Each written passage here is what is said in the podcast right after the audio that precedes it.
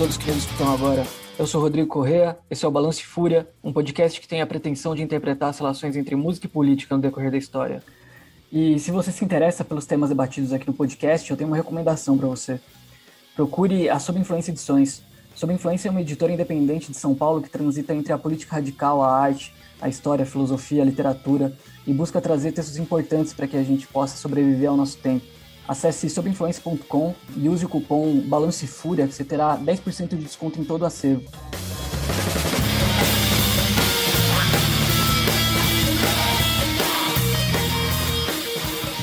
Bom, começando mais um episódio do Balance Fúria, da mesma forma que eu comecei todos os últimos, que é falando da campanha no Apoia-se, que é a nossa campanha de apoio recorrente, apoia.c barra Balance Fúria. Lá você pode é, enfim, conhecer algumas das formas que existem para colaborar financeiramente com o projeto. Apesar da gente estar tá brigando com a recorrência dos episódios, porque tem sido difícil, a gente está brigando também para manter essa recorrência. Então, a gente vai para a segunda semana de episódio seguido. A ideia é que seja semanal e vamos tentar fazer com que seja semanal, conciliando com todos os outros milhares de projetos e também lembrando que é uma pessoa só que faz tudo aqui no Balance Fura. Então, colaborem, porque quem sabe um dia eu consiga dedicar mais tempo para isso aqui, tudo ser mais legal. Fora a devolutiva, que é rara aos apoiadores, eu reconheço, mas que vai acontecer e vai ser muito legal quando chegar até vocês. Enfim, é isso. E começando agora, falando um pouco mais sobre o episódio de hoje, é um episódio que eu acho que, acima de tudo, é sobre expropriação, desvio, cópia, roubo, apropriação, ressignificação. Acho que todos esses termos servem para qualificar um pouco a nossa ideia de forma positiva. E como todas essas coisas também formam comunidades que trocam essas coisas que são apropriadas, roubadas, copiadas, ressignificadas. E formam uma cultura potente, que podem criar espaços onde essas trocas e essas criações podem ser mais livres e descentralizadas. E o meu convidado de hoje é uma pessoa que há muito tempo pensa sobre tudo isso, sobre a cultura a partir dessa dinâmica de caminhar sobre, sob, sob, no sentido de abaixo do radar da lei, do controle, da vigilância, do direito, enfim, não sei, algo assim. Léo, se eu falei alguma merda, você pode me corrigir e sinta-se à vontade para falar de si como achar melhor. Beleza, Rodrigo, valeu aí, convite, participação, podcast. Feliz de, de, estar aqui falando um pouco sobre questões ligadas ao desvio, à recreação, à cultura livre, né? Que eu trabalho a partir do Baixa Cultura, que é um projeto que eu criei na internet junto com outras pessoas, mas que existe desde 2008. Então, a gente vai fazer 14 anos em 2022 com muitas transformações nesses processos de recriação, muito a partir da internet. E eu sou jornalista e pesquisador, trabalho na área de cultura é, e tecnologia faz um bom tempo. E vou falar muito também a partir do Baixa Cultura e a partir do A Cultura é Livre, uma história da resistência antipropriedade, que é um livro que eu lancei ano passado, que faz uma história para além é, do, da popularização do conceito de cultura livre nos anos 90, nos anos 2000, é, a partir da internet. Né? Então, diversas práticas é, livres de difusão e circulação de cultura, a gente acaba trabalhando no livro para além desse período hoje que a gente conhece, onde isso é quase uma prática, né, onde o remix virou algo central na cultura contemporânea. Então a gente vai falar um pouco disso aí e outras coisas que surgirem. É isso. Obrigado, Leonardo. Eu te chamei de Leonardo Foleto aqui, ó, chama pelo nome profissional, apresentar os ouvintes pelo nome profissional. Leonardo Foleto, obrigado por ter aceitado o convite. E, enfim, na introdução do episódio eu usei um, um vários, agora percebi agora, usei vários adjetivos para introduzir ao tema e não falei o que é, de fato, que é pirataria. A conversa de hoje é sobre pirataria. E para começar, a partir dessa cronologia que eu sempre acabo pensando as coisas, acho que a pirataria, essa prática que na enfim, na contemporaneidade acaba sendo fundamental para a troca de informação e de cultura, ela herda alguma ética de algo muito anterior dessa troca que se baseia na expropriação, por exemplo, tem a ver essa noção de pirataria com que os piratas faziam quando eles chegavam no território e pegavam o que tinha lá para levar para outro lugar? Não sei. Esse é um bom caminho para a gente começar a conversa? Acho que sim. É, tanto é um bom caminho quanto tem a ver, né? Eu acho que, primeiramente, pirataria existe desde que existe a circulação de de bens culturais. Né? Sempre que existiu uma circulação oficial, existiu uma circulação pirata. Desde os primeiros monopólios colocados lá, nos primeiros impressores de livros, né, que é onde se deu a noção de propriedade intelectual, de copyright, de bens culturais, né, enquanto bens que circulam no mercado, digamos assim. É, ao mesmo tempo que surgiu isso, sempre existiu aquele que não era oficial, aquele que não fazia parte do monopólio da autorização cedida pelo, pelos governos da época. Né? Nesse, nesse quesito, estamos falando especificamente da Europa do século XVI, XVII. Então, sempre houve pirataria, né? Eu acho que naquela época a pirataria de livros, especificamente, né? Na medida que um livro era produzido numa dada região e quando ia para outra região não existia um direito autoral que regesse a, a, circulação dele por essa outra região, então ele circulava de formas piratas, de formas diversas, sem autorização dos autores, dos editores. Isso quando a gente está falando de livros, né? Quando a gente vai avançando aí pelo século XVIII, XIX, que a noção de propriedade intelectual começa com mais força a surgir no mundo ocidental, a gente começa a ver que esse processo de do não oficial e do oficial ele remete a algo que é muito antes disso, né? Na, na própria criação de algo sempre vai haver, ah, vai haver algo que é não oficial, né? Na, na própria circulação dita dentro da lei vai existir algo que é fora dessa legislação e os piratas, especificamente desse período é, histórico das navegações, enfim, do Caribe, esse, tanto esse imaginário que a gente tem com pirataria a partir desses piratas, era muito um processo de expropriação, né, no sentido de que não era legalizado aquilo, era algo que se fazia se tinha um roubo de algumas coisas a partir do processo é, de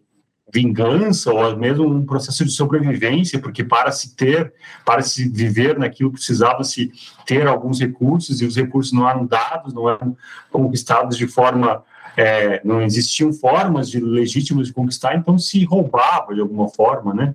E a partir dessa popularização do termo pirataria enquanto esse roubo ligado a piratas e barcos, a gente tem toda uma, uma construção é, do próprio conceito no século XIX a partir do século XX como algo de ligado ao roubo de ideias, né, ou como a circulação não oficial de bens culturais para além da legislação. Então isso se propagou, né, a ponto de hoje, quando a gente fala em pirataria, nos remete muito mais a algo ligado à internet do que propriamente piratas de barcos que vão roubar outros lugares. Né? Então, se propagou de tal forma, se difundiu de tal, forma que a gente quase não, não lembra imediatamente da origem do termo. Né? Isso também é um processo muito muito de remix e de recriação que acontece, né, quando a gente fala dessas coisas, né, que a gente tem uma origem e mesmo a origem é uma origem difusa, né, enfim, a pirataria tem várias origens, né, tem várias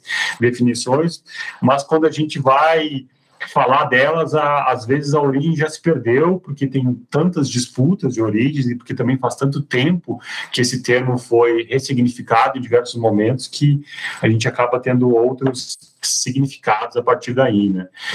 Então, acho que. Mas é isso, eu gosto de falar, e a gente fala no, no Baixa Cultura desde 2008, como eu comentei, desse processo de pirataria, às vezes até mesmo entre aspas, né, porque a pirataria é um conceito complexo, enfim, para não discutir tanto, a gente tenta ver a circulação à margem da legislação vigente, né, e não dizendo que muitas vezes a legislação vigente de circulação de bens culturais ou não, ela não dá conta da realidade, que ela pretende abarcar, né? Porque a gente vê o quanto a nossa realidade de circulação de mercadorias, de bens, tudo é muito mais rápido do que a própria construção legislativa de dizer o que, que pode e o que, que não pode, né?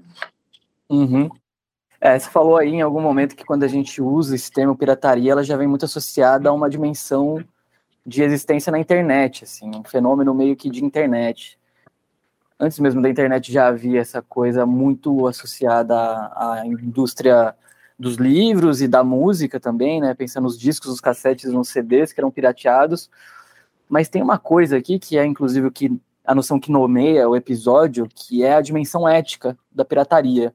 Eu não sei se nesse momento em que os livros, os discos e as fitas cassetes eram pirateadas, a coisa da ética da pirataria já existia ou isso vai ser melhor formulado, melhor elaborado a partir da internet como ferramenta que dinamiza, a, a, a, enfim, a cópia, né? E, e, o compartilhamento de coisas que têm uma propriedade de ter de outro, assim. Enfim, não sei, essa, essa dimensão ética da pirataria, como que a gente pode observar o surgimento ou a elaboração dela?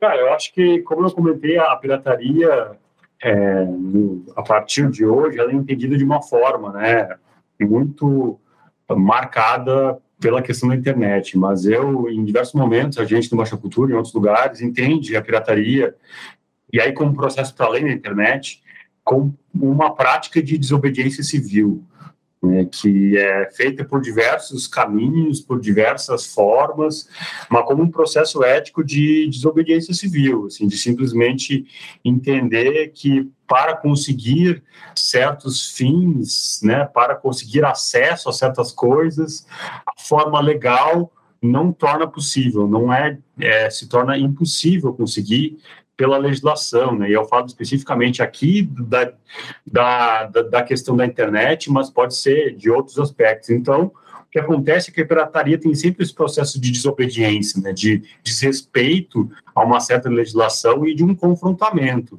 a essa legislação, que muitas vezes é colocada como algo é, isso dado, mas que às vezes não abarca toda a realidade. Então, quando a gente fala, por exemplo, de pirataria ligado a, a piratas no sentido de barcos de, de Caribe, de mares e tudo mais, a gente fala um processo que é a margem da lei, que é um processo de desobediência civil, né, que eles, é, enfim, saqueavam, expropriavam certos processos, certos lugares, e, porque entendiam que isso era a única forma de sobrevivência e porque acreditavam nessa prática como uma prática uh, viável de manter a, aquilo que eles faziam. Então, tem toda uma série de, de, discussões em torno disso nesse período, né? Acho que se a gente vai para Hakim Bey, né, recentemente falecido, é, tem vários textos que falam disso, né, Utopias Piratas, né, no, no livro do Taz, comenta muito esses, essa zona autônoma temporária criada pelos piratas,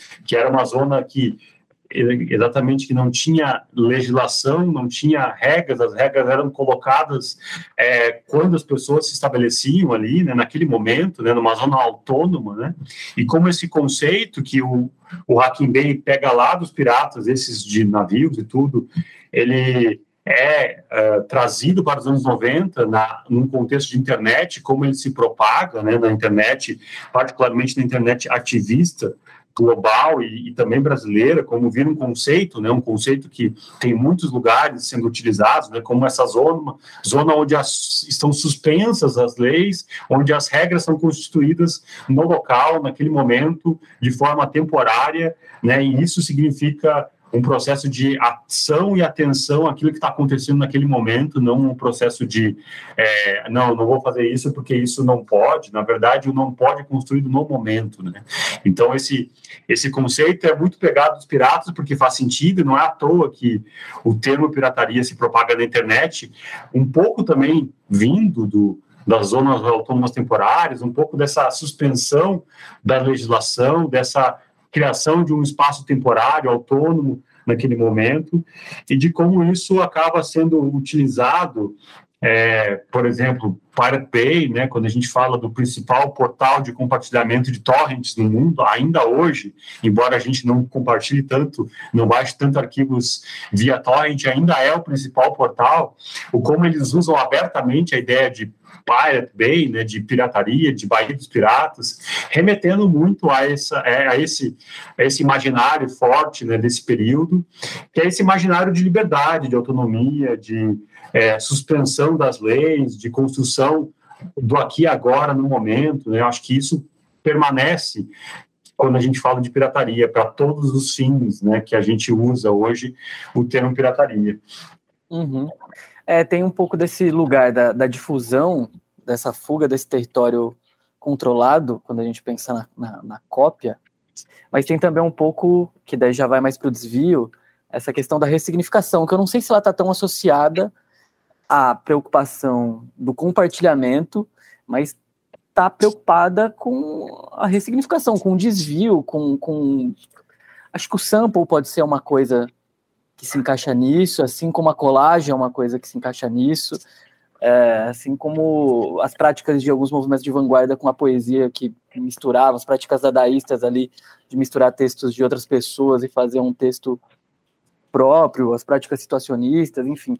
Tem uma outra questão que talvez já não está mais tão associada assim a essa coisa talvez do espaço livre, Sim. né? E é mais estético também.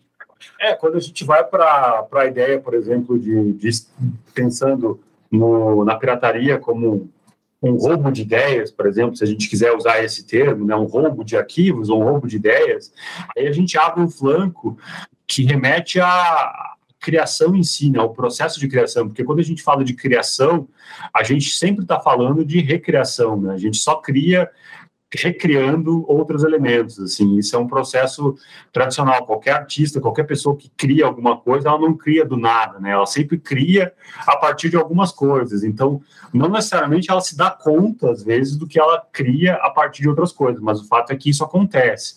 Enquanto é, prática artística, isso é algo que existe mais uma vez, desde que o mundo é mundo. É claro que a partir de determinados momentos a gente tem um, digamos que um processos um pouco mais evidentes de recriação, onde quem recria, onde quem cria recriando, deixa exposto isso como uma forma de contestação também, e aí contestação, geralmente, a própria ideia de propriedade intelectual, a ideia de que essa ideia é de alguém, a ideia de que essa noção, esse produto é de alguém, eu não posso usar, então esses processos criativos ligados ao roubo, ao desvio, é, que a gente conhece hoje, eles, a gente conhece hoje justamente por eles serem processos que são, é, que colocam isso para dentro do próprio processo. Eles afirmam, ah, a gente não está criando é, por criar, a gente está criando usando elementos já existentes, a gente está criando, é, confrontando o sistema tradicional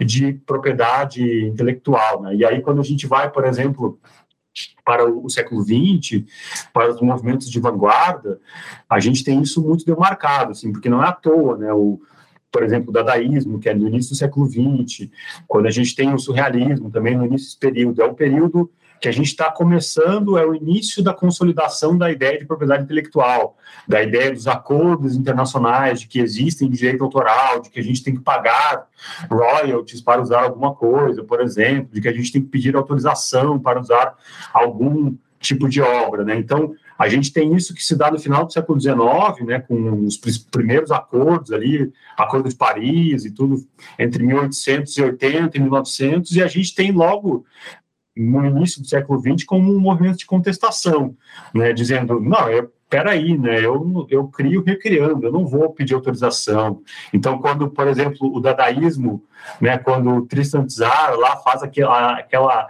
aquele poema, do receita do poema dadaísta, né, do, que é pegar um monte de palavras de jornal, recortes, colocar num saco e sacudir, e a partir daquilo que vai sair do saco, vai dar o poema, né, vai dar a poesia, ele está contestando a ideia de que aqui, aquelas palavras têm propriedade de alguém. Ele está é, indo contra a noção de, de, propriedade, de alguma forma. Talvez não tão claramente contra a noção de jurídica, legislativa, de, de propriedade intelectual, mas contra a noção conceitual disso, de que, tipo, eu estou roubando, estou pegando, de onde quer que seja, elementos para criar. Né? Então, a partir daí, eu não vou pedir autorização para ninguém. E no século XX, a gente tem vários, vários movimentos que fazem isso. Então, desde o dadaísmo, no início do século, a gente tem também, é, mais para aí para a década de 50, a gente tem o Deturnaman, né, que é uma prática, digamos assim, é, de, de criação, de recriação, que também usa abertamente esse processo, né, que é de é, criar a partir da, dos situacionistas da década de 50, Guy Debord, Gil né, que criam isso é, com uma prática aberta de fazer isso, né? Então é isso, eles assumem, estamos roubando, estamos desviando é, de outros elementos, não não estamos disfarçando isso. A própria palavra em francês significa isso, né? Desvio, de, de diversão, reencaminhamento, enfim, né? É, e aí tem em 56 tem um texto clássico do Debord, do Gil que eles fazem que se chama do, um guia para os usuários do Deturnaman, né? Que é uma é, publicado numa revista surrealista, né? Então tem a relação com o surrealismo também, que trabalha com a ideia do inconsciente para a criação. E nesse texto eles citam muito muito elementos interessantes, assim, né, para, para dizer o que, que é uma prática de, de criação a partir do desvio. Então, por exemplo, eles falam abertamente que é uma variação um trabalho já conhecido que produz um significado antagônico ao original. Então, aqui eles estão determinando, não é qualquer significado que eles estão falando, eles estão falando um significado antagônico. Então, é um desvio para dizer o contrário daquilo que foi dito, né? Então, quando eles falam, por exemplo, a, a tiram a importância de cada elemento que eles chamam de detonado, enfim, é, que eles desviado de alguma forma, eles estão trazendo justamente colocando no sentido oposto, né? Então eles estão reorganizando esse elemento em outro conjunto de significados que conferem a cada elemento um novo efeito, né? Um novo alcance, assim. Então é, o próprio Debord, de alguma forma, ele usa isso nas suas práticas criativas para além desse texto do, do Guia dos Usuários, do Deturnaman, que está no Baixa Cultura também, que a gente publicou, e tem no Zine, que a gente é, publicou uma tradução desse texto. Ele usa no próprio A Sociedade do Espetáculo, que é o livro mais conhecido dele, né? É, o início da Sociedade do Espetáculo é uma, é, digamos que é um processo de desvio do início do Capital, do Marx.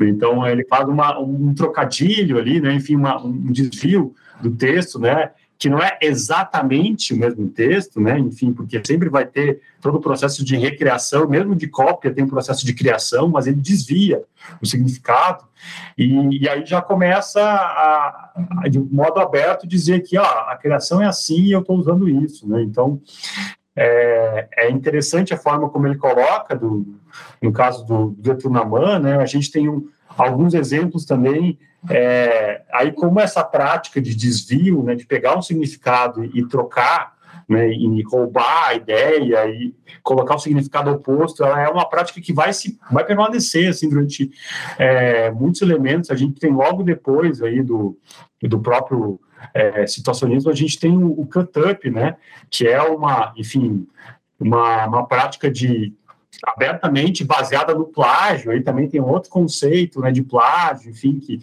é, que é justamente a ideia do, é, colocada principalmente pelo Brian e depois pelo, pelo William Burroughs, que é justamente de é uma adaptação desse processo de criação dadaísta de um poema. Então ele pega textos, é, recortes de jornal, e a partir disso ele cria uma nova literatura, enfim, cria um novo texto a partir do remix abertamente. Então, o Burroughs, especificamente, ele tem três livros, né, que, enfim, que, que usam dessa técnica para produzir ficção, né, ficção enfim, livros produzidos entre 61 e 64, que trabalham com essa ideia, né, de, de, é, de recriação, e aí tem, tem um outro texto também que, que é clássico do Burroughs, né, que é de, de, desse período também, onde ele fala como explicar, né, como fazer isso, assim, é, de forma didática, né, enfim, e aí ele fala é, o método é relativamente simples, aqui está uma maneira de fazer, ele pega uma página, é, corta do meio para baixo, aí você tem quatro sessões, divide a página, depois vai cortando cada uma das páginas, vai juntando com outras, uma coisa às vezes bem diferentes, né, e, e aí daqui a pouco você vê uma mistura de diversos elementos e tem uma outra criação, né, e, e isso é, é algo que naquele momento, né, falando dos anos 50, anos 60 do século 20, é um momento que, é, enfim, de proliferação, de criação artística, de vanguarda, de novos elementos tecnológicos aí, mas é claro que essa forma de criar, organizada pelo em torno do cut-up ou em torno do detournement, do The Border, do Woman, ela é algo que existe há muito tempo, assim, a gente ouve, conhece esses essas, esses textos dessas pessoas do século XX, porque a gente tem referências disso, mas todo o processo criativo tem um pouco disso, né? Quem é artista, quem é músico, sabe disso, quem é artista visual também, sempre tem elementos de externos para criar. Então, o que o Burroughs e o, e o, o Debord fizeram aqui foi nada mais que assumir isso e de alguma forma publicar sobre isso e deixar explícito para outras pessoas entenderem e questionarem e usarem como um processo criativo, porque não é novidade, né? eles não estão criando nada novo, eles estão justamente remixando algo que já existe enquanto um processo criativo, né? que é essa recriação é, baseada na colagem também, quando a gente vai para as artes visuais, né, a gente tem todo um processo no século XX com a proliferação de tecnologias de reprodução, a gente tem uma proliferação enorme de, de técnicas de colagem e de elementos que se apropriam de outros já existentes para criar algo novo. Né? Então, quando a gente vai falar, por exemplo, desde a pop art, né, o que, que é a pop art de Andy Warhol, de Roy Lichtenstein, se não é a, a, apropriação de elementos da cultura de massa colocados em outro contexto com alguma recriação colocada ali, né? Então todo toda a reapropriação de produtos da cultura de massa e, e virando em outro produto também pode ser considerado como um desvio, como um roubo é, de alguma, algum elemento, né? Quando, por exemplo, o, o Warhol faz aquela pintura clássica das fotos da da Marilyn Monroe, por exemplo, o que, que ele está fazendo? Uma foto que não foi ele que tirou, ele está pegando aquela foto, está colocando uma serigrafia, está colocando cores e colocando numa galeria ou colocando em um espaço expositivo e está ressignificando algo que foi feito para outro fim, que era uma foto de uma das principais musas, atrizes daquele período. Né? Então, ele está fazendo esse processo. E a gente vê isso como é um processo que volta e meia ocorre dentro da história da arte, assim, né, né, eu poderia citar vários elementos, vários momentos onde ah, o, mais do que algo criado do nada, né, de que alguém vai desenhar num papel vazio, vai criar, mais do que isso, a pessoa pega algo já existente e recria a partir daí. Existem vários outros momentos, assim, mas o fato é que a ascensão das tecnologias de reprodução no século XX, final do século XIX, século XX, aumentaram isso e proliferaram isso de uma forma muito grande. Né? Então, a gente tem uma outra escala disso, ainda uma outra escala quando a gente fala de reprodução gráfica, de reprodução de áudio, com rádio, com toca-fita, com toca-discos, e quando a gente fala de computador, então, aí é outro elemento, né? Porque o, o, computador é uma máquina de reprodução, ele existe reproduzindo, né? Então aí a gente já ganha uma outra escala maior ainda do que foi o, é, esses outras tecnologias de, de, de, reprodução de massa, né? Uhum, uhum. E tem um cinismo maravilhoso na forma de elaborar essas práticas, tanto pelos realistas, daístas, situacionistas, pelos beatniks, enfim. Tem uma coisa desafiadora na, na, no fato de assumir que isso é recurso e que isso deve ser usado. Mas tem uma coisa ainda nesses movimentos aí do começo do século XX que são que partem muito de uma dimensão material mesmo, do papel, do colar, do, do tirar de um lugar e pôr em outro.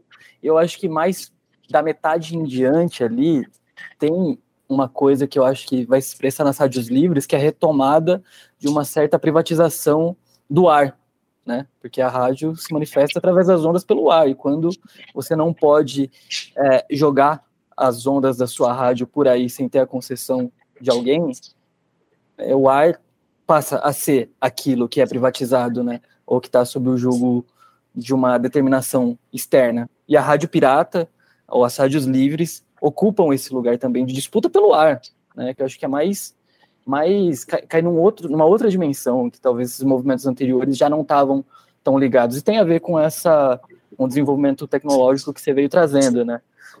Sim, sim, certamente, assim, né, ah, o rádio, né, enquanto tecnologia, né, ele é uma tecnologia muito interessante, assim, né, a gente tem, enfim, o início do, do rádio enquanto experimento, né, final do século XIX, ali, a gente tem toda uma, uma discussão mais uma vez de quem foi a pessoa que criou, porque a gente conhece como Marconi, né, o italiano que, que patenteou a ideia do rádio, né, de fazer uma transmissão por ondas é, medidas em hertz de um lugar para outro. A gente tem o Marconi como inventor do rádio, porque ele foi a pessoa que, mais do que inventou isso, ele também conseguiu patentear e fazer com que outros não inventassem, ou que outros reconhecessem que foi ele primeiro a ter patenteado.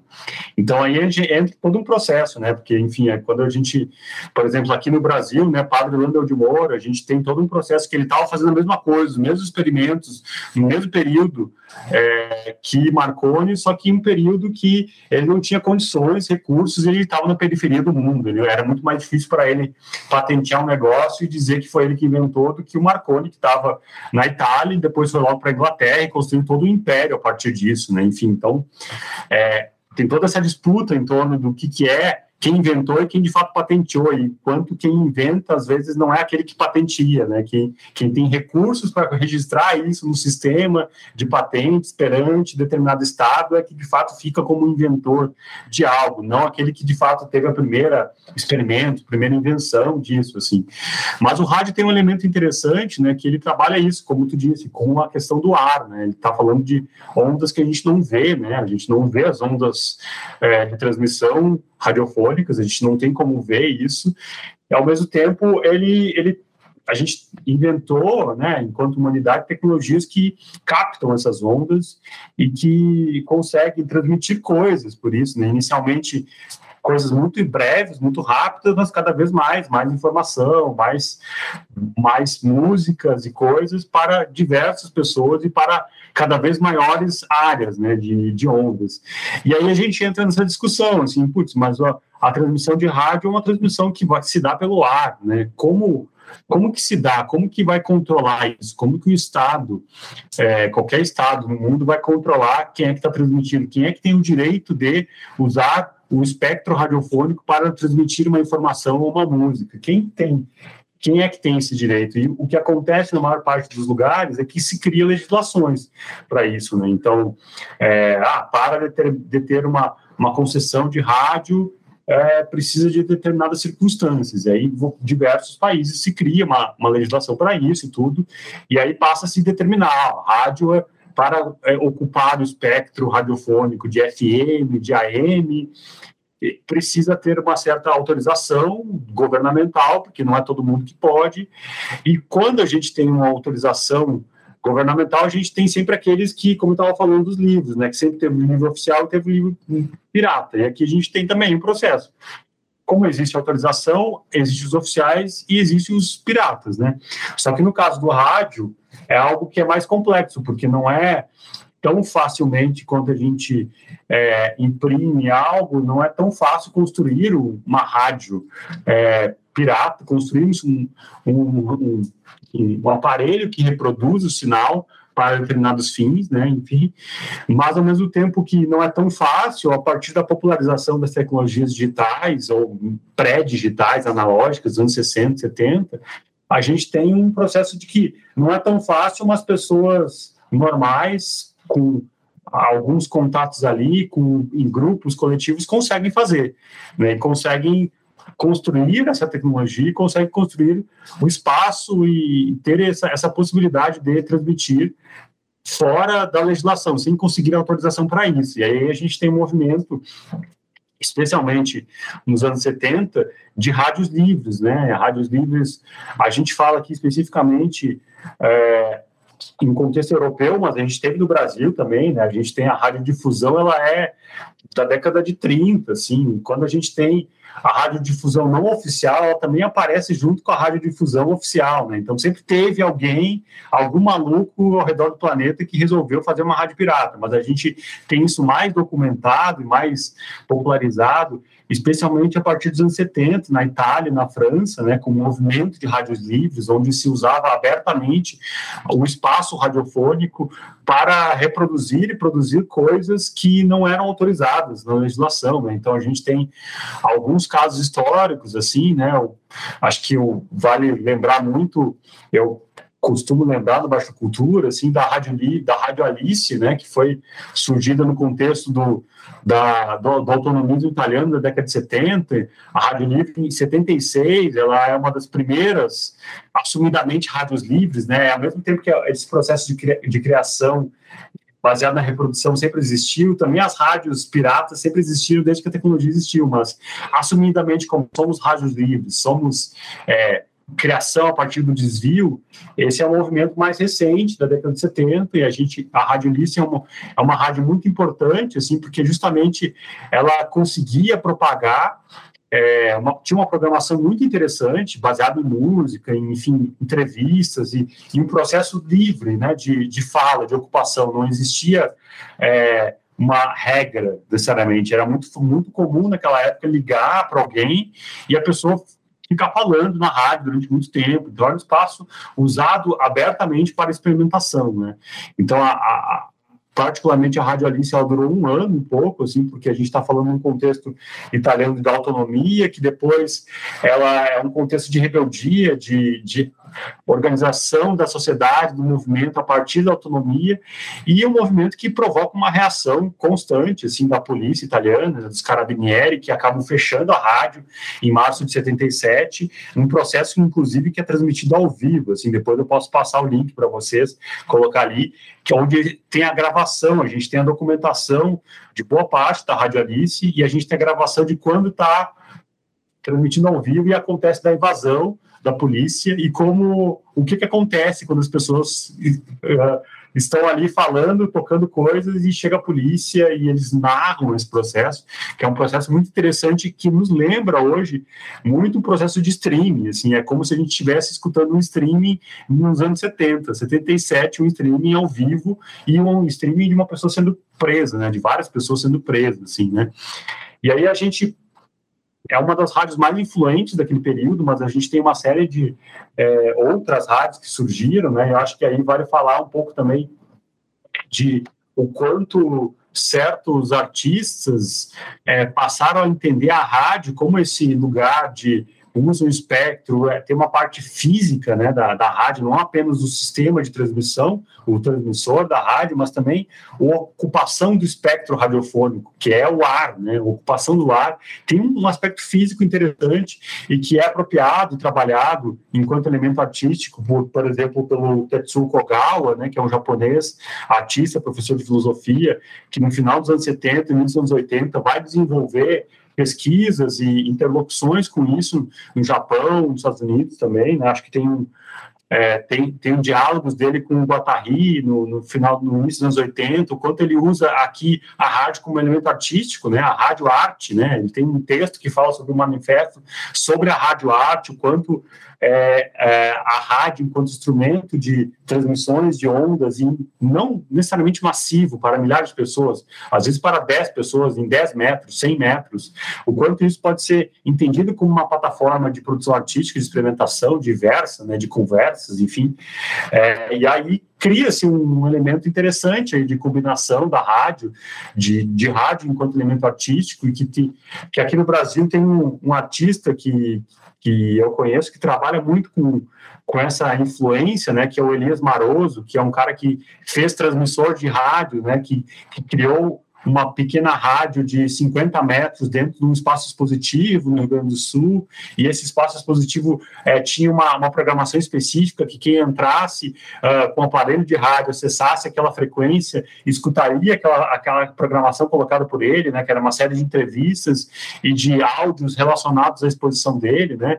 então como tem artistas ainda hoje que trabalham com esse elemento, que eu acho muito interessante, assim, e que quando a gente fala de internet, hoje em dia, parece que a gente esquece um pouco o elemento da rádio, né? Parece que, por exemplo, quando a gente fala de podcast, né, a gente esquece que o podcast nada mais é do que um programa de rádio, o antepassado do podcast é um programa de rádio, quanto a gente tem um, uma mídia que foi recombinada, que foi, enfim, re, refeita né, a partir da internet, mas que a gente tem um, um, antepassado muito interessante, enquanto elemento físico de transmissão também, de Existem rádios hoje, as pessoas assistem tudo pela internet, mas não tudo. Existem rádios. Se, for, se vocês forem sintonizar nesse momento uma rádio FM, vai ter uma série de estações falando diversas coisas, um processo muito mais tradicional, mas daqui a pouco vocês podem achar ainda uma rádio comunitária no Brasil, uma rádio, enfim, que está ocupando esse espectro. Né? Então, eu acho muito interessante também, apesar de toda essa discussão tecnológica digital que a gente tem, existe um elemento analógico, que é interessante que o analógico nos, per, nos permeia ainda, para além do digital, né? E a rádio é um elemento principal, assim, de, de invasão da nossa, do nosso espectro é, a partir das ondas radiofônicas. Uhum. Eu vou abrir um parênteses aqui só, só para falar para os nossos ouvintes que esse livro que o Léo falou do Guatari Kogawa, tem lá no site da Subinfluência, vocês podem dar um, dar um check lá. Guatari Kogawa, Rádio Livre Autonomia Japão, e essa, essa é uma coisa que eu adoro olhar para essas manifestações que se deram muito no seio da contracultura do século passado, a experiência italiana, assim como, enfim, várias outras na América Latina no, e no norte global, mas tem uma coisa já do fim dos anos 90 e do começo dos anos 2000 que eu acho muito interessante, que é como que as rádios, rádios piratas, principalmente nas quebradas e que tem uma programação de rap, dialogam com uma população socialmente excluída. As únicas estações de rádio que mandam salves para dentro das cadeias são essas rádios de rap e de como é, paqueras acontecem nessa dinâmica de troca de salve, enfim, é, casamentos e, e pessoas que descobrem que o filho nasceu por conta dessas transmissões ilegais e abaixo da lei e, e do controle da concessão há uma outra dinâmica de comunicação para quem está trancado, para quem está preso, enfim. Tem essa coisa brasileira ou latino-americana que eu Total. gosto muito de pensar dessa a partir desse ponto, assim, né? É, por mais que hoje em dia, em 2022, né, com o período que a gente fala, existem é, 81% da população brasileira tem acesso à internet, né, sendo que desses 81, 99 é por celular, né, enfim, a maior parte dos acessos da internet no Brasil é do celular o rádio, ele ainda está presente, né? Enfim, existem aparelhos, assim, existem números, ele não é tão presente quanto a televisão, ele não é tão presente quanto a internet hoje, mas ele ainda está presente em lugares mais ermos do que propriamente a internet, né? Então, eu acho que é, é, é interessante, assim, a gente tem toda uma série de rádios comunitárias espalhadas pelo Brasil, né, que criam resistência, que estabelecem espaços, e aí rádios comunitárias existe uma legislação específica para isso, né? Enfim, existem formas de fazer isso de forma que não seja ilegal, né?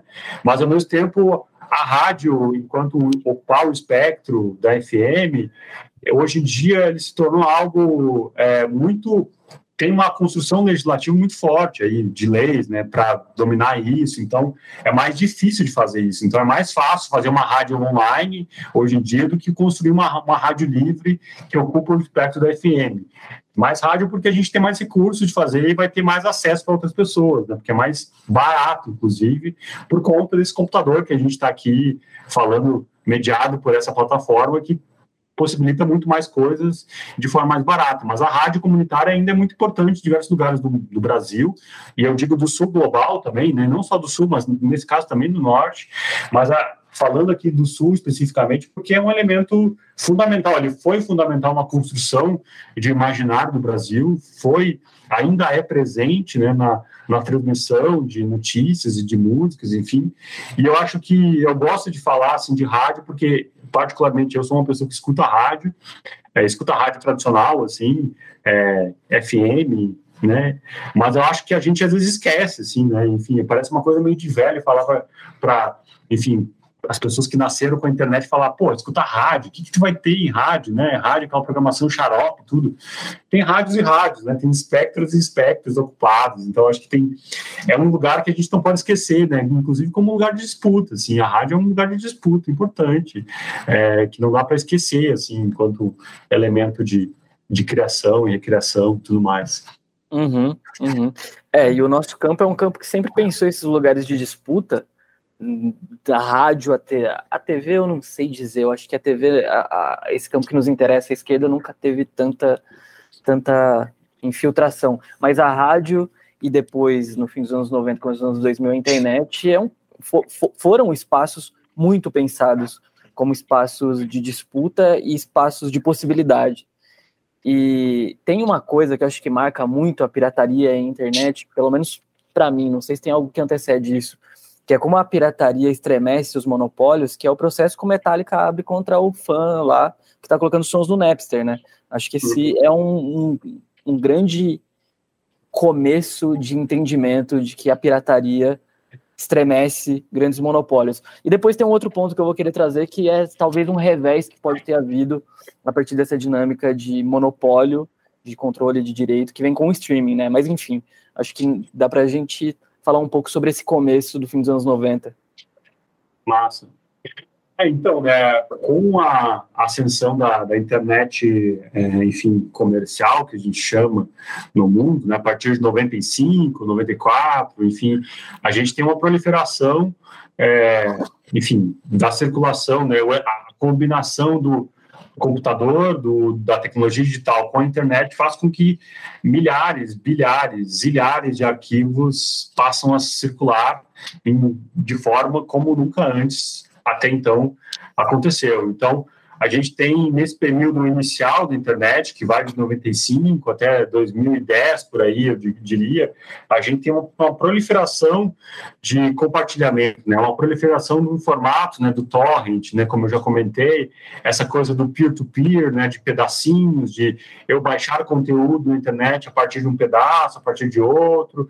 Então, isso se torna uma regra, né, e na, nessa internet desse período, e uma regra que, por outro lado, é uma regra que rompe com até então o paradigma existente do direito autoral e da propriedade intelectual, né? Esse paradigma que eu comentei para vocês que é, surgiu no século XIX, né? Enfim, com uma construção da, das tecnologias digitais tecnologias digitais, não, das tecnologias daquele momento.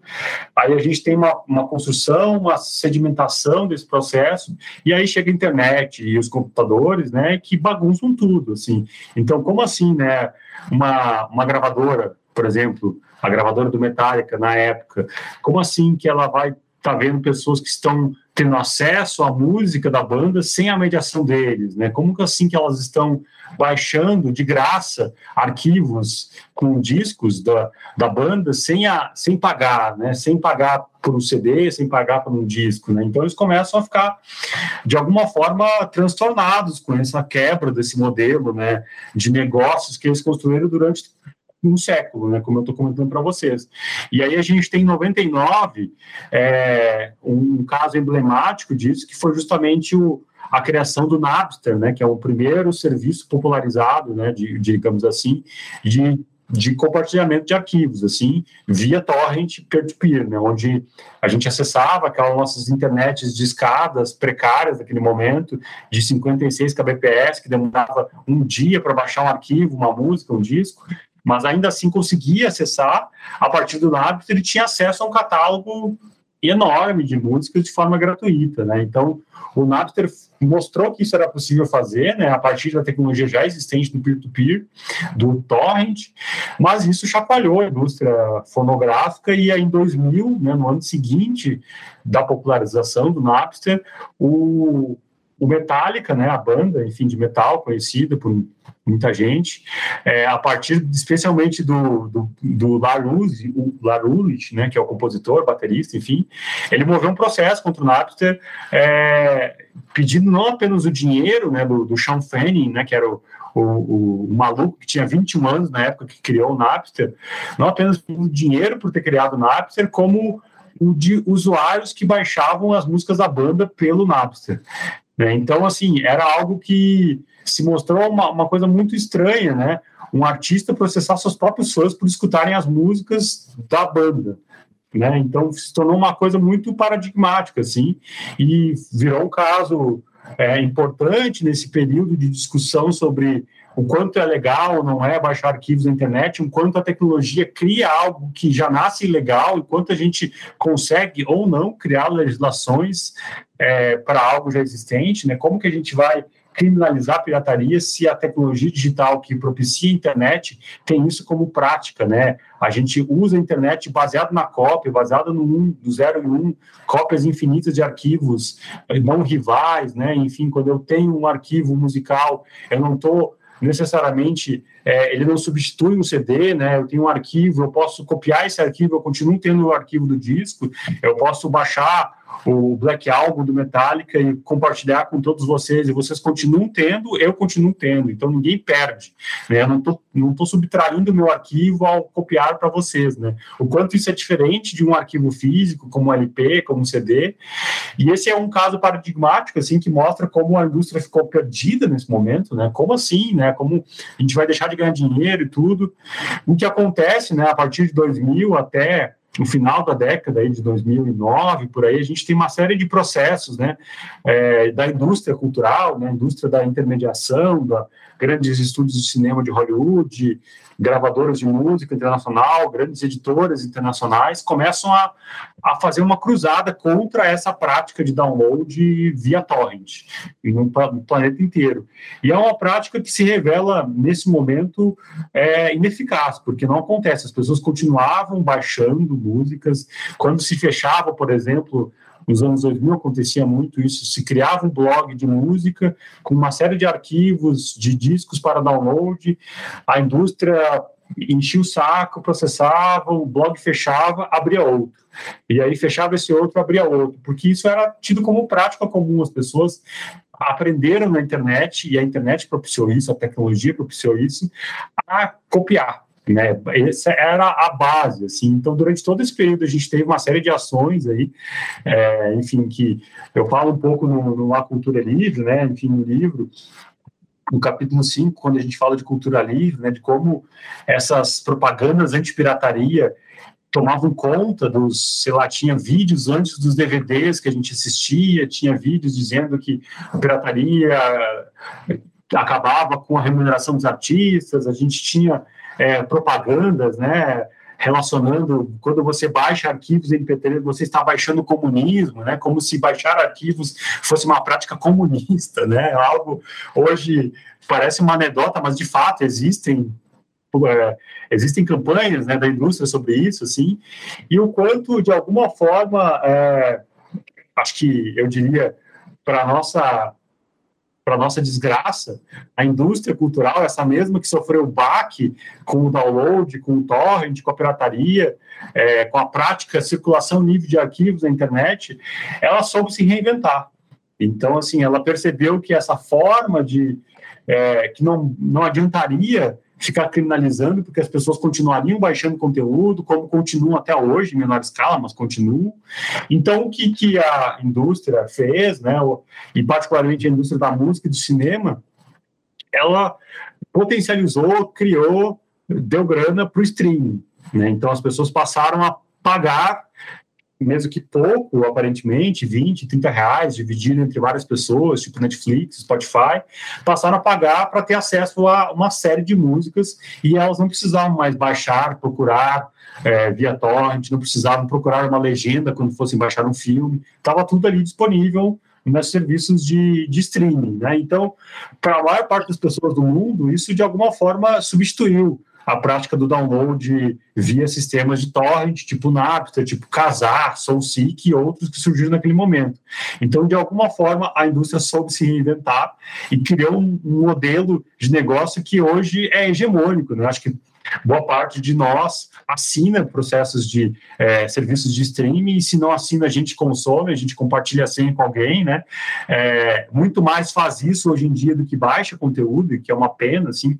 Quantos de vocês que estão nos escutando baixam torrent, baixam, vão lá e procuram no Pirate Bay, por exemplo, isso é uma prática muito mais underground, né, do que já foi, ela era a prática quase mainstream nos anos 2000, né, e isso muito porque a indústria soube se reinventar, assim, o que para nós foi, é, eu digo para nós, para quem defende a cultura livre, a livre circulação de cultura na internet, foi uma, um grande baque, assim, porque a gente achou que conseguiria fazer, de fato, um espaço de livre conhecimento, de livre é, circulação de bens culturais, que a gente não precisaria é, pedir autorização para ninguém, mas, de fato, a gente ainda pode fazer isso, mas de uma forma muito mais difícil do que já fez, né?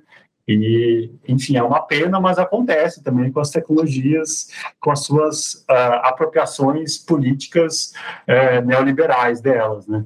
Uhum, sim. Vou fazer a segunda aspas aqui, Léo, que é para falar que o Cultura é Livre está no site da Autonomia Literária. Acho que saiu ano passado, né?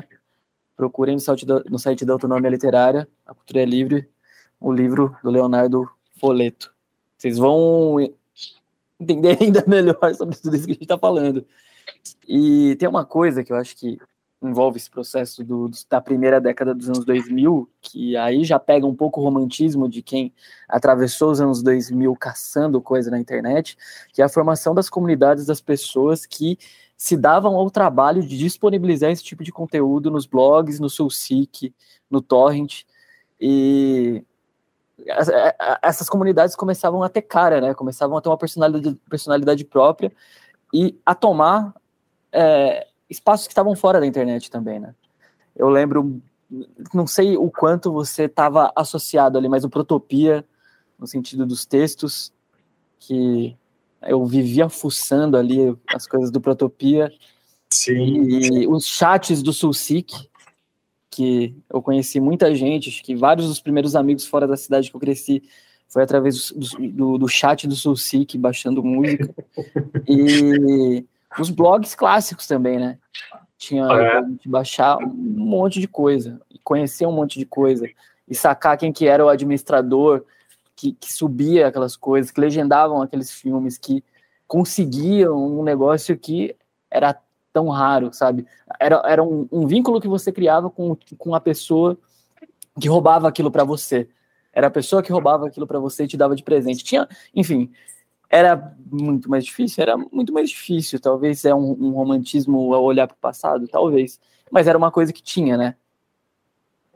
Total, não, isso tinha muito, assim, quem quem está nos escutando pode tentar pesquisar, talvez não vai encontrar muita coisa, mas existiam dois blogs que tinham uma curadoria muito boa de discos para baixar, né? Não é essa coisa de, às vezes, a gente ir numa plataforma streaming ou ir num, num serviço de torrent, né? Enfim, é, procurar, que era o BR Nuggets e o uh, Um Que Tenha. É, eu baixei muitos discos que eu tenho até hoje. Assim, eu tenho arquivos MP3 de música no meu computador, enfim, né, muitos arquivos, é, gigas de música que eu tenho desde essa época. Assim, ou seja, isso faz mais de 10 anos. Assim, fui passando de computadores e HDs e tudo, e que naquele momento tinham processos de, de curadoria também, né? Que assim, o, o BR Nuggets, por exemplo, tinha muito psicodelia brasileira dos anos 60 e 70.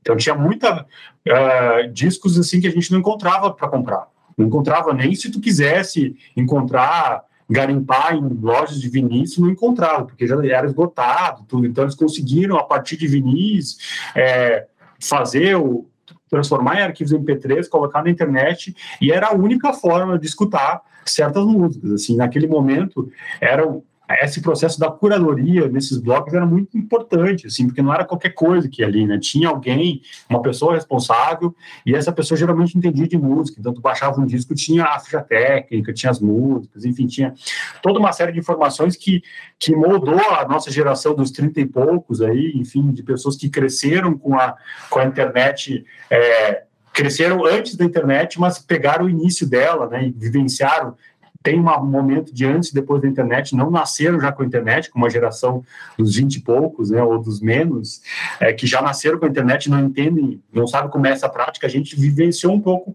essa transição, assim, né. E é claro, a gente está falando de um outro contexto histórico. Assim, acho que é, é, bom falar, né? Eu gosto de lembrar dessas histórias, gosto de lembrar quantos discos eu tenho desde aquela época, de como era legal circular de blog em blog para baixar disco, enfim, quanto era interessante ter isso no computador e, e tocar.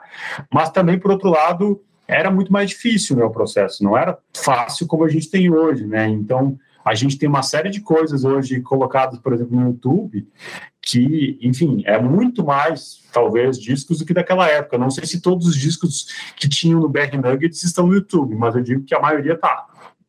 E no Spotify, talvez, enfim, em outras plataformas, né? Eu acho que é, o fato é que a popularização do acesso à internet, cada vez mais pessoas com acesso, começou a tornar mais comum de encontrar isso, e aí a gente tem a, um pouco a ascensão né, das grandes é, big techs, né, das grandes plataformas de redes sociais e de streaming, como grandes atores de formatação da internet, né? Porque quando a gente fala nesse momento dos blogs e do torrent, a gente fala de uma internet livre, no sentido de liberdade mesmo, da gente poder circular para um lugar para outro e cada lugar é de alguém diferente, não existia uma um monopólio, né? A gente circulava como se fosse andando é, flanando por uma cidade, caminhando, e de um lugar a gente ia para o outro e tudo mais.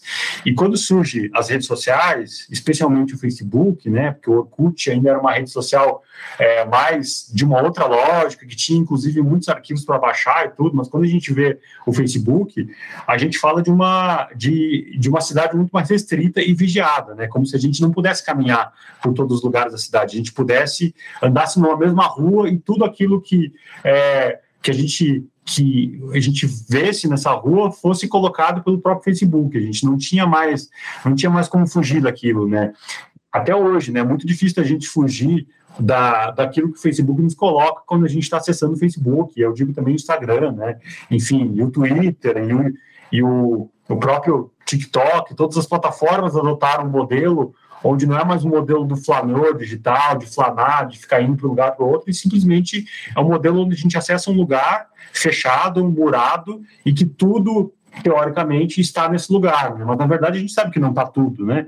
É, quem gosta de cinema, por exemplo, não gosta do Netflix, porque o Netflix até tem filmes interessantes, mas uma forma, uma, uma mostra muito restrita de filmes, assim, muito calcada de uma indústria cultural e é daquilo que as pessoas que trabalham na Netflix selecionam, que é muito menos do que aquilo que tinha à disposição quando existia, quando as pessoas tinham popularmente recorriam a torrents. Então, a gente tem uma transformação da internet, né? Dessa espaço de liberdade para um jardim murado, onde a gente é controlado, vigiado, onde todas as informações dessa rua que a gente percorre, por exemplo, elas são registradas, essas informações registradas viram outras informações que, agregadas a outras, se transformam em big data, em análises, transformam em anúncios que vão virar é, publicidade para a gente mesmo dentro dessas plataformas, né? Basicamente esse é o modelo de negócio do Facebook, né? Manter a gente mais presente dentro das plataformas, colocando todos os elementos ali para que a gente não saia dali, né? Enfim, é, e consoma, fica mais cada vez mais tempo lá consumindo informação, dando dados para eles e para eles dados é dinheiro, né? Eles fazem publicidade e isso a partir se transforma em dinheiro. Então a gente tem um processo aí é, de transformação de, da internet que é, que é importante registrar. Assim, eu acho que é, fatalmente a gente vivenciou isso, né? E eu acho que muitas pessoas que conhecem que vivenciaram esse momento, que são ativistas de uma cultura livre ou de um conhecimento livre, enfim, de uma internet livre, é, percebem o quanto a internet hoje é diferente, né? E de alguma forma a internet deu ruim, no sentido de que a gente tinha liberdade antes e hoje a gente não tem mais, ou a gente tem algo monopolizado por grandes plataformas que modulam as nossas emoções, nossos sentimentos e ganham muito dinheiro com isso e muito poder, e o quanto de fato a, a interferência do poder dessas plataformas na vida cotidiana é muito grande, assim, né? A gente não precisa nem falar, né? O quanto processos de, o quanto o formato de informação de Facebook, de Instagram, de Twitter moldam o tipo de conteúdo que é colocado neles, né? O quanto esse processo de desinformação, de fake news que a gente vê hoje como uma praga contemporânea, ele é construído a partir desse formato restrito de circulação de dados e um formato que é, é onde cada informação ali colocada circula e rende dinheiro, né? Então a gente é, acaba inevitavelmente é, convivendo com isso, assim, e é uma das grandes, enfim, desafios contemporâneos, né? Como é que a gente é, transforma a internet, como é que a gente reconstrói, como é que a gente remixa, como é que a gente regula a internet, talvez, para que ela não seja essa plataforma que hoje é de proliferação de desinformação e de é, potencialização de, de discursos de ódio para todos os lugares do planeta. Né? Então, é, concluindo ou fazendo uma, uma volta circular nessa, nessa resposta, né, eu acho que é isso, a gente vive, vivenciou uma transformação na internet. Essa internet daquele tempo era interessante, era diferente, era legal, era mais livre, mas hoje a internet é diferente, a gente não tem como, como voltar aquilo ali, né, eu acho que daquele jeito que tinha, não vai voltar, vai ser diferente, vai ser outras plataformas, outras coisas, mas é, é isso, como que a gente faz a partir dessa situação hoje que é diferente daquele momento, e como que a gente vê, inclusive, a circulação de informações, a circulação de cultura, de conteúdo e de ideias nesse contexto radicalmente diferente do início da internet dos anos 90. Uhum, uhum. Tem uma coisa só para mencionar o, o grande desserviço do streaming que está muito associado ao direito autoral e à propriedade intelectual que eles matam e invisibilizam obras que não se enquadrem nisso, assim, sei lá.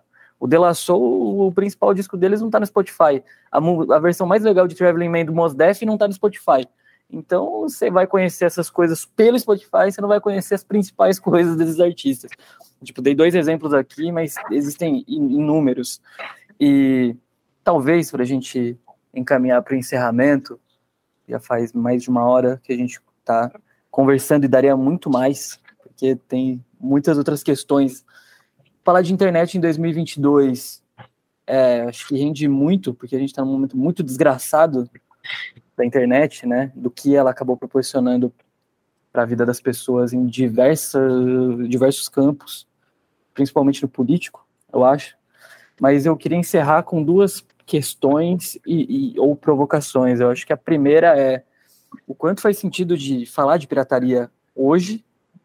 E a segunda é queria saber o, o, o, quanto você considera que foi ingenuidade ou não esse ânimo do começo, do fim dos anos 90 e começo dos anos 2000, com a internet como um lugar de transformação até, né?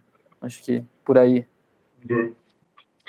Beleza. É, começo pela primeira, então, né? A questão da pirataria. É, é assim, né? Eu acho que a pirataria, assim como ela nasceu, ela não vai morrer facilmente, né? Eu acho que quando a gente fala de pirataria, como mencionei, desde que houve criação cultural, sempre houve aquilo que é legal e aquilo que é ilegal, aquilo que circulava à margem da legislação naquele momento, que é uma construção política histórica de determinados momentos também. É, a gente tem, às vezes, essa, abrindo parênteses aí, de fazer, achar que, não, porque lei é ok, mas a lei é uma construção de pessoas em determinado momento, não necessariamente ela é justa, a maior parte das vezes não é, ou muitas vezes não é. Então tem essa questão aí também, né? É, e eu acho que, assim, o que acontece é que a pirataria, como a gente conhece nesse, nesse período da internet, nos 90, anos 2000, de baixar conteúdo, hoje ela, ela é mais direcionada para alguns nichos, assim, né? Então, é, por exemplo, quando eu vou baixar conteúdo é, em torrent, assim, alguma coisa, não é são coisas mais raras, que escapam à curadoria das plataformas de streaming, que essa é uma grande questão também, né? O quanto as plataformas de streaming, é, com seus curadores, acabaram restringindo aquele acesso amplo que a gente tinha de informação quando, gente, é, quando não havia essas plataformas. Né? Então, se eu quero ver determinados filmes, por exemplo, eu quero baixar alguns filmes, eu quero escutar algumas músicas que não estão disponíveis no Spotify, eles não estão disponíveis em outras plataformas, Deezer, mesmo no YouTube, eu recorro a isso. Assim, eu, quando eu quero ver uma série que não está disponível em nenhum lugar, eu vou lá no stream, baixo e vejo o filme, né? E é isso. Então, ela, ela continua, né? Ela não, o que não continua eu acho, nesse momento, é a discussão em torno da pirataria e do direito autoral como a discussão central da internet, como ela foi em outros momentos. Hoje ela não é mais a discussão porque a maior parte das pessoas é, consome conteúdos e baixa músicas e filmes, enfim, vê filmes e escuta músicas em plataformas de streaming. Então, que é todas elas dentro da legislação, né? Dentro da lei. Então, elas são legais. Quando a gente está escutando um disco no Spotify, ou vendo um, um filme, uma série Netflix, a gente está dentro da lei. A gente não está fazendo uma coisa que é fora da lei, como a pirataria era naquele momento. Então, isso se tornou mais cômodo para a maior parte das pessoas, assim, mas não inibe a busca pela pirataria, a, a, busca por coisas diferentes, a busca pela criatividade humana por querer saber de outras coisas que não estão é, colocadas como dentro dessa curadoria desses algoritmos, dessas pessoas que programam esses algoritmos das plataformas de streaming. Então, acho que ela continua, faz sentido falar enquanto lugar de acesso ao conhecimento para além daquilo, para além do mainstream, né? Se tu quer escutar um disco, enfim, baixar alguma coisa interessante, uma série que não está disponível, ainda é possível fazer isso, e acho que nesses lugares a pirataria corre solta.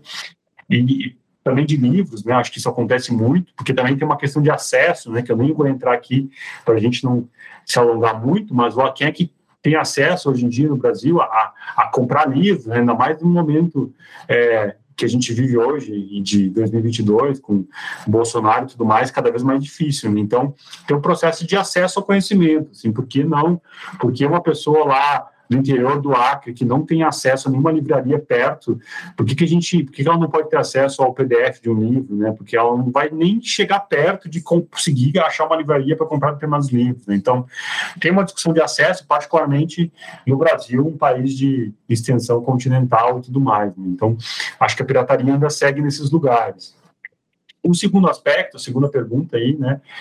Eu acho que se a gente for ingênuo em achar que uh, a internet seria a solução é, para todos os problemas da sociedade, eu diria que a gente, enquanto sociedade, foi. Né? Acho que tem um, um, livro muito interessante, um texto que chama Ideologia Californiana, do Richard Barbour, do Ed Cameron, que a gente publicou no, no selo de zines do Baixa Cultura, lá, que está disponível também em PDF, baixacultura.org. É, é um texto de 94, né, publicado numa revista de cultura, contra a cultura inglesa, e que fala dessa ideologia californiana, que seria essa uma mescla das atitudes boêmias e anti-autoritárias da contracultura hippie da costa oeste dos Estados Unidos, do Vale do Silício, com um certo utopismo tecnológico, né, um, um ciberfetichismo, digamos assim, é, ligado ao extremo neoliberalismo econômico. Né? Então, a ideia de que as novas tecnologias de informação naquele momento, né, a internet, as tecnologias digitais, elas vão emancipar o ser humano e ao ampliar a liberdade de cada um e reduzir o poder do Estado burocrático, ou seja, de que elas vão consertar a sociedade sem política, de que a gente vai resolver tudo a partir de uma tecnologia, né? E hoje parece claro para nós, parece até óbvio de dizer que não, que a internet não vai resolver todos os problemas, de que um aplicativo não vai resolver, mais um aplicativo no nosso celular não vai resolver o problema, de que a gente precisa de conversa, a gente precisa de discussão, a gente precisa, sobretudo, de política. Hoje parece óbvio, mas naquela época não era. As pessoas se deslumbraram com as possibilidades da internet. Eu digo muitas pessoas, né, existem vários tempos daquele momento, textos daquele momento que falam sobre isso, assim, né, é, que falam um pouco dessa dessa ideia da uma mistura da, da contracultura hippie com essa essa o neoliberalismo, né? E isso a gente viu é, 20 anos depois, né, quase 30 aí, de que esse processo, se deixar o neoliberalismo tomar conta, se deixar, se não houver nenhum tipo de controle no espaço da internet, como a gente acreditava que poderia acontecer, é, não vai dar certo, como hoje não está dando.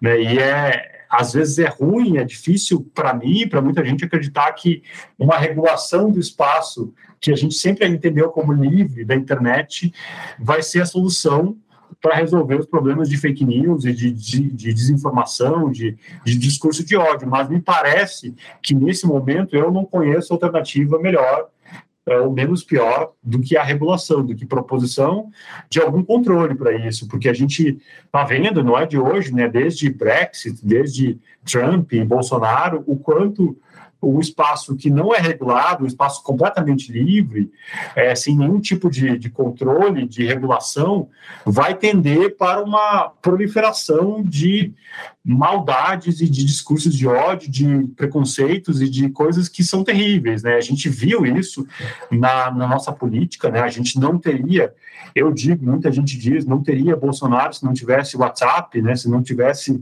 é, ferramentas de tecnologia que possibilitassem esse discurso de fake news sem nenhum processo de controle, de cuidado, né? Embora não seja é, o único elemento, a, a, o discurso de ódio, o preconceito, está na raiz da sociedade brasileira, mas o fato é que as tecnologias ampliaram isso. Né? E como é que a gente resolve isso?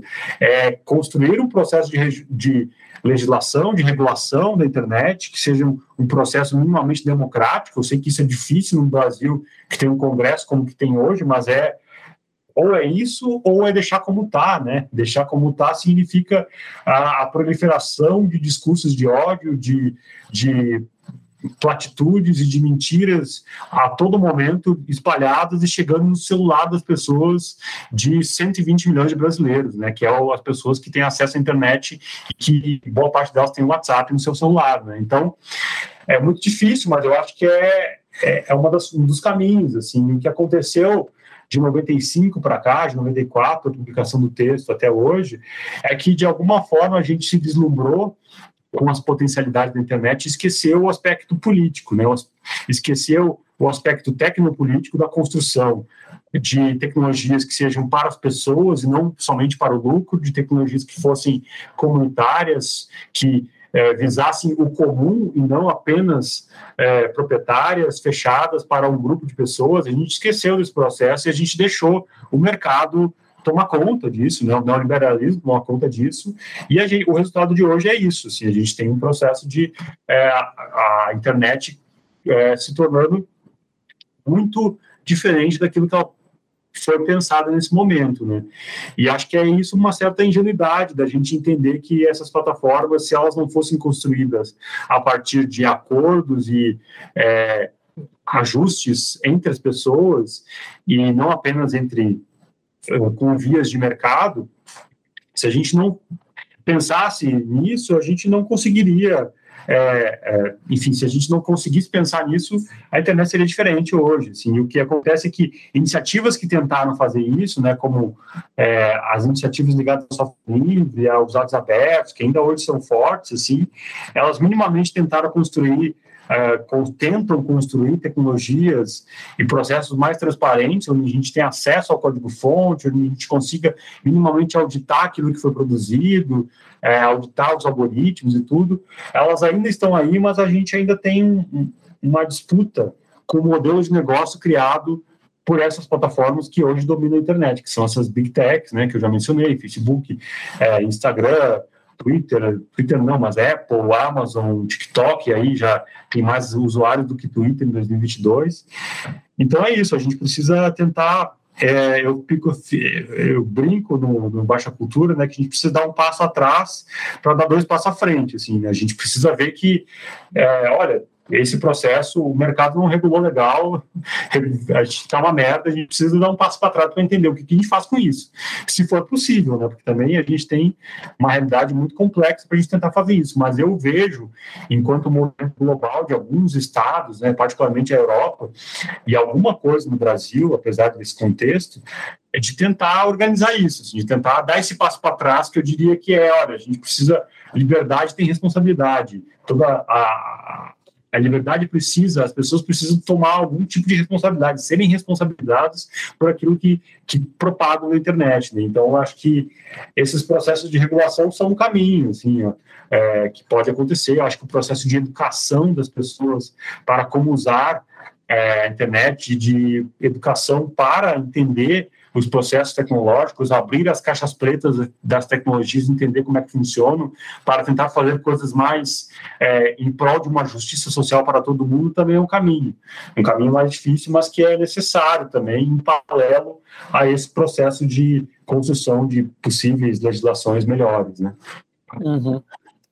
Pois é, é, é um desafio muito esqui... em, em tempos esquisitíssimos, né, de se encarar essa caixa de Pandora que foi aberta com, com os novos dispositivos que a internet nos ofereceu. Mas, bom, Léo, eu acho que a gente pode encaminhar para as considerações finais, se você quiser colocar alguma coisa que acha que ficou pelo caminho, e acha essencial, enfim, esse tempo é seu. Beleza. É... Não, acho que é isso, assim, eu tentei fazer um panorama, uma, muitos elementos aí de discussão sobre esse tema, assim, porque eu acho que é um tema fascinante, né? Tanto o tema da pirataria, o discurso sobre os piratas, né? Que a gente poderia ficar horas falando sobre a origem dos piratas, é, quanto esse discurso do compartilhamento da internet, que é um, enfim, do compartilhamento de arquivos na internet, de como isso se transformou a partir de hoje, como esse outro tema ligado é, à recriação, né? Como ao plágio, a criação, o plágio criativo, a criação a partir da recriação, que é basicamente tudo, né? Acho que são todos elementos que, é, que tem muita, muita coisa para falar, assim, mas acho que já deu para dar um panorama e passar um monte de coisa aí para vocês que nos escutaram aqui. Eu queria só divulgar também o, o, o nosso espaço, aí, o baixacultura.org, que é um laboratório online de cultura livre contra cultura digital que mantemos desde 2008, tentando documentar e praticar e, e produzir reflexão crítica sobre cultura livre, né? Acho que é, é, é, um espaço sobrevivente, existem vários outros, a gente tem toda uma discussão em torno de mídia táticas no Brasil, é, que, que permanece, que tem muitas pessoas que fazem isso, né, que discutem, que vale a pena ficar ligado também, entrar nos arquivos táticos, vão ver uma boa documentação dessa, dessa contracultura da internet dos anos 2000 no Brasil, que o Brasil já foi uma ponta de lança mundial, né, de como fazer com, com a internet, com a recriação, com o remix e tudo mais. E queria agradecer o espaço mais uma vez, a conversa, o, por, por, manter o, o podcast. Eu acho que é uma discussão necessária, assim, a, a, discussão de música e política é muito fundamental, assim, acho que tem muito, muito elemento para discutir, acho que é importante a gente manter e vocês manter esse espaço aí, Rodrigo, parabéns aí, seguimos. É isso. Obrigado. Rendeu muito, foi ótimo. E é isso. Obrigado a todos que nos escutaram até aqui também. Sigamos.